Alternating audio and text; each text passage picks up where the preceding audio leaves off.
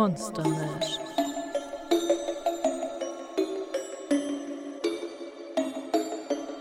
Herzlich willkommen zurück, meine verehrte Zuhörerschaft.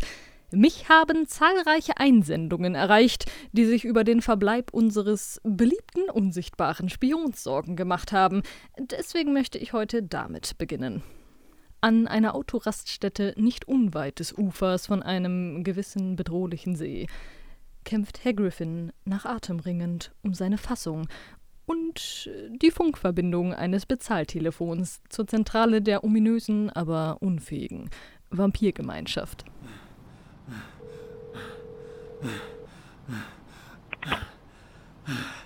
Hallo? Guten Abend. Sie. Sie müssen mich abholen. Jetzt mal schön langsam. Wir haben ein Protokoll, Herr Griffin. Wo sind Sie überhaupt? Autoraststätte an der Everinghauser Straße. Beeilen Sie sich.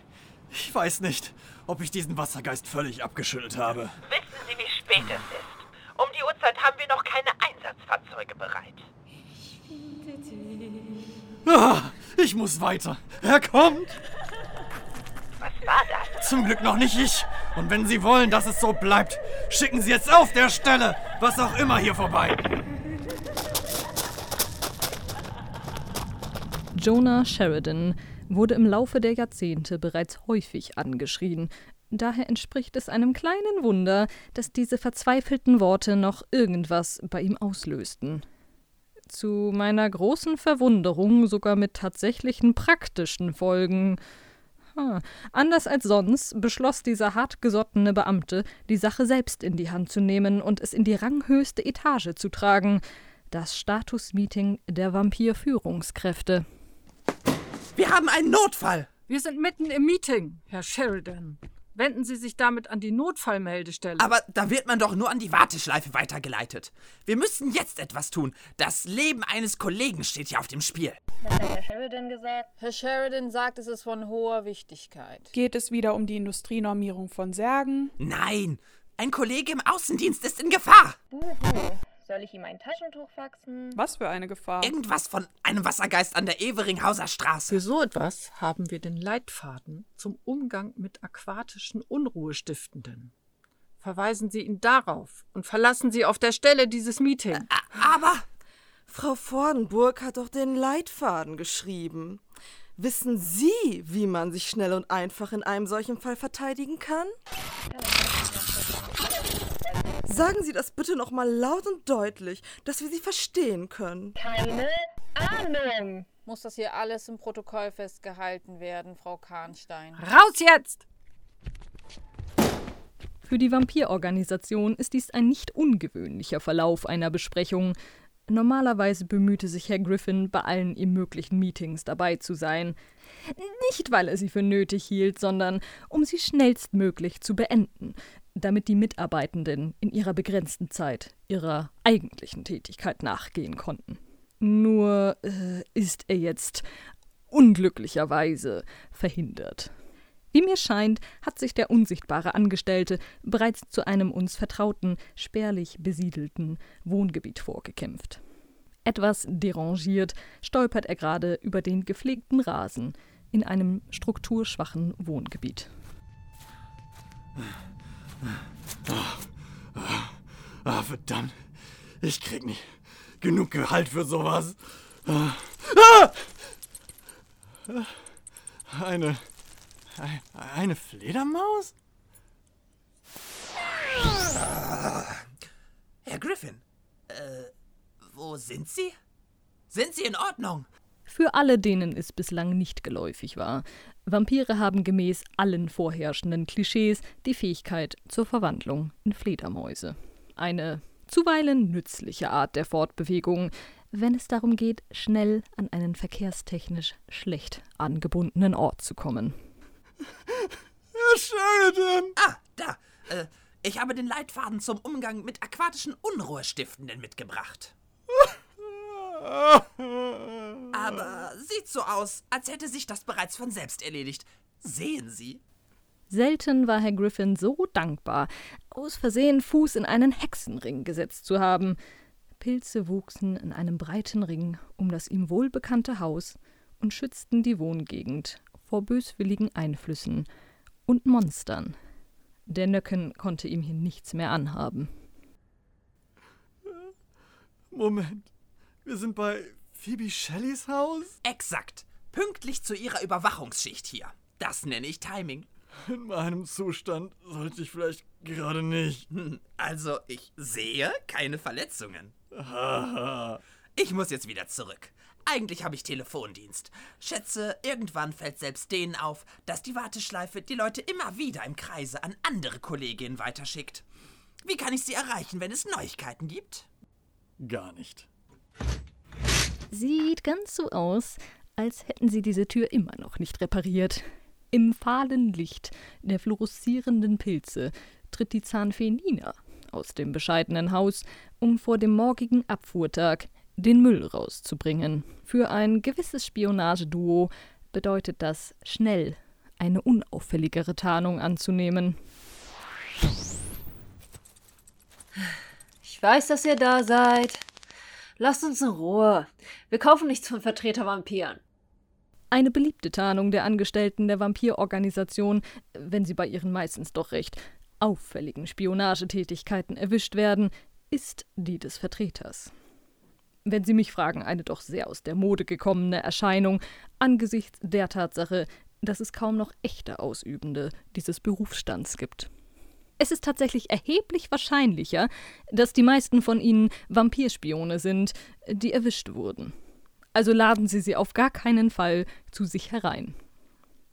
Und wo wir gerade bei ungebetenen Beobachtern sind. Der Nachbar des jungen Paares eilt soeben herbei und äh, scheint ein wichtiges Anliegen zu haben. Frau Shelley? Äh, nee. Shelley ist meine Freundin. Ich bin Nina. Guten Abend, Herr Schulz. Ich hoffe, Sie haben diesmal dran gedacht, Ihren Müll richtig zu trennen. Sigrun meinte heute Morgen zu mir, sie hätte da letztens Karton in ihrem Restmüll gesehen. Dietmar Harald Schulz ist ein Mensch und als solcher ein wunderbares Beispiel für seine Spezies. Man dürfte meinen, all die übernatürlichen Wesen und Ereignisse, die mit Phoebe und Nina hier eingetroffen sind, hätten den redlichen Rentner dazu veranlasst, Beschwerden über unnatürlich schnell wachsende Pilzformationen, fliegende Kühe oder brennende Magieportale zu formulieren. Dem war nicht so. Stattdessen beschäftigte ihn vielmehr die ordnungsgemäße Einhaltung der Nachtruhe, ein nach Vorschrift penibel gemähter Rasen und die Beteiligung beim Kuchenbuffet an Straßenfesten. Wie aufmerksam. Uns entgeht nichts, Frau Nachbarin.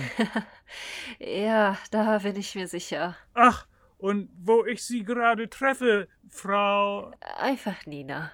Als Fee ist Ninas wahrer Name natürlich ein wohlgehütetes Geheimnis. Viele Feen neigen im Alltag dazu, sich einen neuen Rufnamen zu überlegen. Dass sie keine Nachnamen dazu erfinden, hat den einfachen Grund, dass ein vollständiger falscher Name auf Dauer und mit wiederholter Nutzung zum wahren Namen werden kann. Frau Nina. Birgit hatte neulich gefragt, ob Sie nicht mal vorbeikommen wollen zu Ihren, äh, Ihren Tupperpartys. Sie hat bei der letzten ein Rezept von Petra für, was war da noch, Leberwurst Kohlrabi Sülze ausprobiert. Also das darf man sich echt nicht entgehen lassen. Ja, das ist sehr nett, aber ähm, ich habe leider viel zu tun gerade mit ähm, der Arbeit. Sie wissen schon. Keine Sorge, das ist am Wochenende. Die freuen sich bestimmt auch mal ein paar junge Leute dabei zu haben. ja, klingt echt nett. Äh, vielleicht beim nächsten Mal. Ich nehme Sie beim Wort. Oh, shit. Und das ist der Grund, warum Nina bei ihrer Rhetorikprüfung im Einführungsseminar der Feenkunde durchgefallen ist. Verträge mit Feen. Auch für Feen nicht immer angenehm. Ach, und uns ist aufgefallen, dass Ihr Apfelbaum mal wieder geschnitten werden müsste. Der wirft schon die ganze Zeit Blätter auf den Rasen der Müllers. Nächsten Mittwoch wollte ich eh zum Baumarkt. Wenn Sie mögen, kann ich Ihnen da mal Werkzeug mitbringen. Das ist nett. Ähm, Wir kümmern uns darum. Aber danke für das Angebot. Da nicht für. Haben Sie schon gesehen, dass die Familie Schneider jetzt einen neuen Laubbläser haben? Das vielleicht ein fesches Teil? Ja, haben wir schon gehört. Heute Morgen. Ähm, ich muss dann aber auch mal wieder. Na, dann will ich Sie mal nicht weiter aufhalten. Schönen Abend noch. Danke. Bis dann. Eine wirklich sehr informative Konversation. Und auch die letzte für heute, zumindest für unseren häufig übersehenen Spion. Kaum hat Nina das Haus betreten, muss Herr Griffin bitter feststellen, dass die Schutzzauber der jungen Hexe einen für ihn entscheidenden Nachteil haben. Es ist ihm nicht länger möglich, Gespräche innerhalb des Hauses abzuhören. Zum Glück haben wir von der Erzählzentrale da eine etwas ausgefeiltere Technik. Wächter des Ostens, Südens, Westens, Nordens, Mächte der Luft, des Feuers, des Wassers, der Erde, schützt diesen Ort und lasset kein Unglück und keine Bosheit in diesen magischen Kreis einkehren. Ich gebiete Phoebe? es mit der Macht, die in mir liegt, jetzt und immer da. Es ist spät. Möchtest du was essen? Ich habe keinen Hunger. Hm. Wie läuft es denn mit dem Schutzzauber? Es. Ich weiß nicht mehr. So langsam glaube ich, es wird immer schlimmer. Komm her. Hm, weißt du, ich habe schon seit Wochen keine Poltergeister mehr hier in der Gegend gesehen. Schätze, du hast das Wohngebiet hier auf Generationen vor allen böswilligen Einflüssen geschützt. Wenn ich das nur am Wochenende auch hinkriege. Die Planetenkonstellation macht das nicht gerade einfacher. Planetenkonstellation? An dem Tag werden seit Ewigkeiten die Planeten wieder in der Formation stehen, wie zur Erschaffung von Cthulhu. Da ist eine Menge los auf kosmischer Ebene. Manche sagen sogar, der Schleier zu diesseitigen Welten wird durchlässiger. In Hexenkreisen wird davor gewarnt, an dem Tag Beschwörungs- oder Geisterzauber auszuführen. Aber keine Sorge, Wetter- und Schutzzauber fallen da nicht drunter. Okay. Wie viele Junghexen braucht man normalerweise für diese Zauber? Das ist nicht der Punkt. Für ausgebildete Hexen gehören diese Zauber zum Standardrepertoire. Aber du bist noch in der Ausbildung. Weißt du, dass beide meiner Mütter in meinem Alter schon ihre eigenen Zirkel gegründet haben? Und ich bin immer noch in dem von meiner Uni-Arbeitsgruppe. So wie fast alle deine Mitstudierenden. Felicity sagte, es sei eine Chance. Äh, vielleicht nicht die vertrauenswürdigste Quelle. Sie versucht auch herauszufinden, welche Lebensmittel giftig für Hexen sind. Also, ich habe da generell kein gutes Gefühl dabei, dass sie die Planung anleitet. Nicht schon wieder. Wie oft noch? Felicity macht nur ihren Job. Sie will sicher gehen, dass keiner dieser Stoffe im Essen vorkommt, wenn sie das Catering organisiert. Hm, Weißt du das sicher? Na, wer braucht jetzt eine Pause? Du hast dich da echt ganz schön drauf eingeschossen. Hm, lassen wir das. Viel wichtiger ist, dass du dich nicht übernimmst. Es ist schwer, dir dabei zuzusehen, wie du deine Gesundheit aufs Spiel setzt. Nur um zu beweisen. Ja? Um was zu beweisen? Ähm, ich, ich weiß es nicht. Um Anerkennung von deiner Familie zu bekommen? Oder anderen? Dann sag mir wie sonst. Wir machen das. Normal. Was denn? Keine Ahnung. Sich das zu verdienen. Da zu sein. So wie man ist.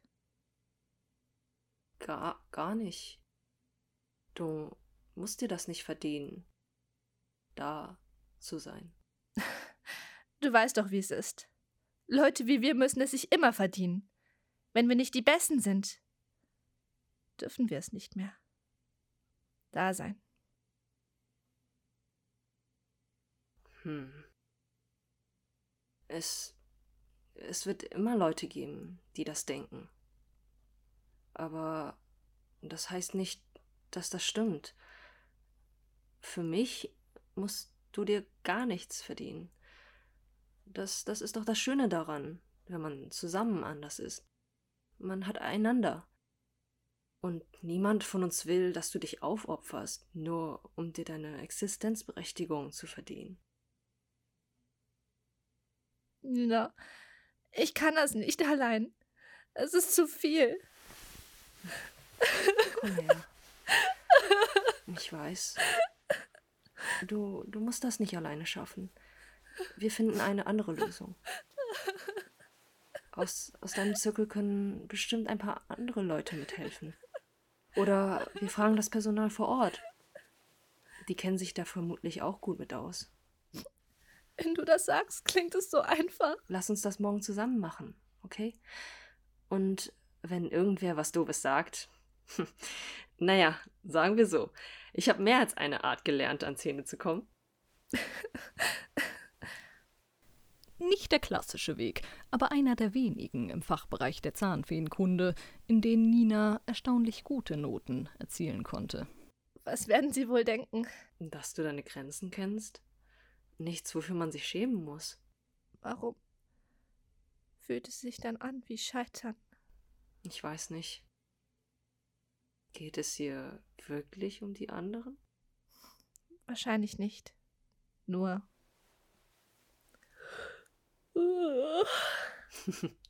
Na, da ist wohl jemand müde. Mm.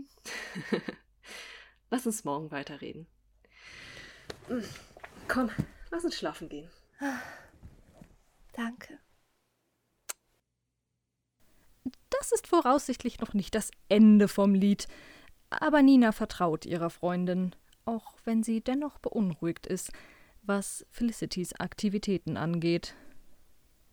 Im Bett kommt Phoebe dann doch noch eine Idee, wie sie ihre Freundin etwas von ihren dunklen Gedanken ablenken kann. Nina, Hm?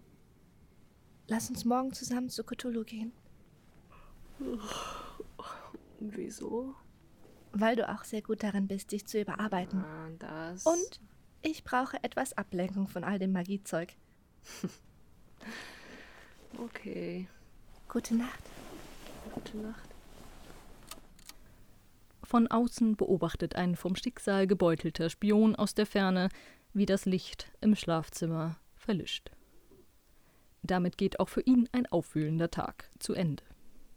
Auch wenn der Verdacht in ihm weiterhin besteht, dass die einflussreiche Vampirin etwas plant, das die gesamte Welt der Magie auf den Kopf zu stellen droht, begnügt er sich fürs Erste damit, nach Hause zu gehen und dort die Ereignisse des heutigen Tages zu verarbeiten. Der Zeitpunkt rückt näher, aber in diesem Zustand wird er nicht viel ausrichten können. Und um ihre Pläne zu vereiteln, wird er seine ganze Kraft brauchen. Meine verehrte Zuhörerschaft, ich bin sicher, auch Sie sind bereits gespannt, was uns am Jahrestage von Cthulhus Erschaffung erwarten wird. Beim nächsten Mal wenden wir daher unseren Blick direkt auf eine uns wohlbekannte Vampirin. Zeit für etwas Klarheit. Bis dahin danke ich Ihnen für Ihre Aufmerksamkeit und bis zum nächsten Mal. Sie hörten Monster Mash, ein Podcast geschrieben und produziert von eurer Erzählerin Maren Trei. In den weiteren Rollen hörten Sie Sebastian Schön als Jack Griffin, Dirk Neugebauer als Jonah Sheridan, Will Schäfer als Nikur, Elke Trei als Frau Kahnstein, als Beamte der BaFin hörten Sie Melanie Schön, Eva Everhardt, Clarissa Trei, Annika Nims, Ying-Ching Wang als Nina, Ronald Olomski als Dietmar Harald Schulz und Liza Kellendorfer als Phoebe Shelley. Meine verehrte Zuhörerschaft, weitere Informationen zu diesem Podcast erhalten Sie auf unserer Website monster-mash-podcast.de. Dort erfahren Sie mehr über die Charaktere und die Geschichte von Monster Mash. Unterstützen Sie uns auch gerne auf iTunes mit einer positiven Bewertung oder folgen Sie unserem Instagram-Kanal monstermash.podcast. Dort erhalten Sie auch aktuelle Informationen, exklusive Blicke hinter die Kulissen und die Möglichkeit, uns einen Kommentar zu schreiben. Vielen Dank für Ihre Aufmerksamkeit.